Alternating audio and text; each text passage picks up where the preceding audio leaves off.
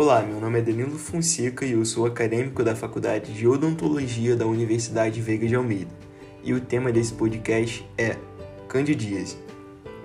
Bom, a candidíase ou candidose é uma infecção fúngica causada por leveduras do gênero Cândida, sendo a Cândida albicans a mais prevalente.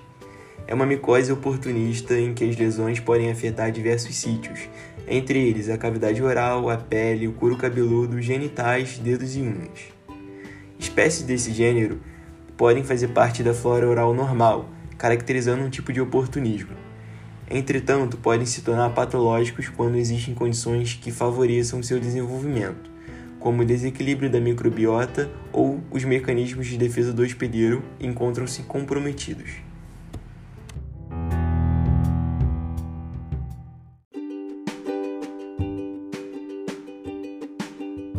Clinicamente, as manifestações orais da candidíase são bastante variáveis e podem apresentar-se de coloração esbranquiçada ou avermelhada. Na odontologia, destacam-se quatro tipos de candidíase por serem os mais recorrentes. Primeiramente, vale destacar a candidíase pseudomembranosa, por ser a mais comum. É vulgarmente conhecida como sapinho e é caracterizada por lesões brancas destacáveis na cavidade oral, ocorrendo em qualquer idade e podendo ser, na maioria dos casos, assintomáticas ou haver relatos de dor ou ardência. Quando removidas por raspagem ou com o auxílio de uma gase, é possível observar uma mucosa normal ou ligeiramente avermelhada ou ulcerada.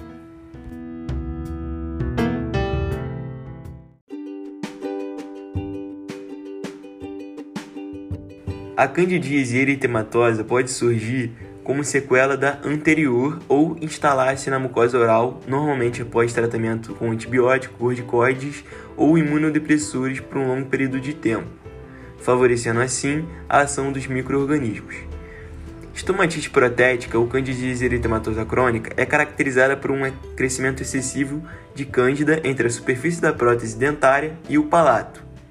A lesão possui um aspecto avermelhado e é assintomático, podendo também ocorrer queixas nas situações mais graves de dor, boca seca, mau hálito, mau paladar e sangramento ao toque. Ela está relacionada a uma higiene oral deficiente e a presença da prótese impedindo a autolimpeza e o fluxo salivar natural sobre a superfície da mucosa afetada. Por último, temos a quelite angular, que consiste em uma inflamação do, no ângulo do lábio e é prevalente em pacientes sedentados, que perderam a dimensão vertical. Consequentemente, gera um acúmulo de saliva na região afetada, proporcionando o crescimento de cândida.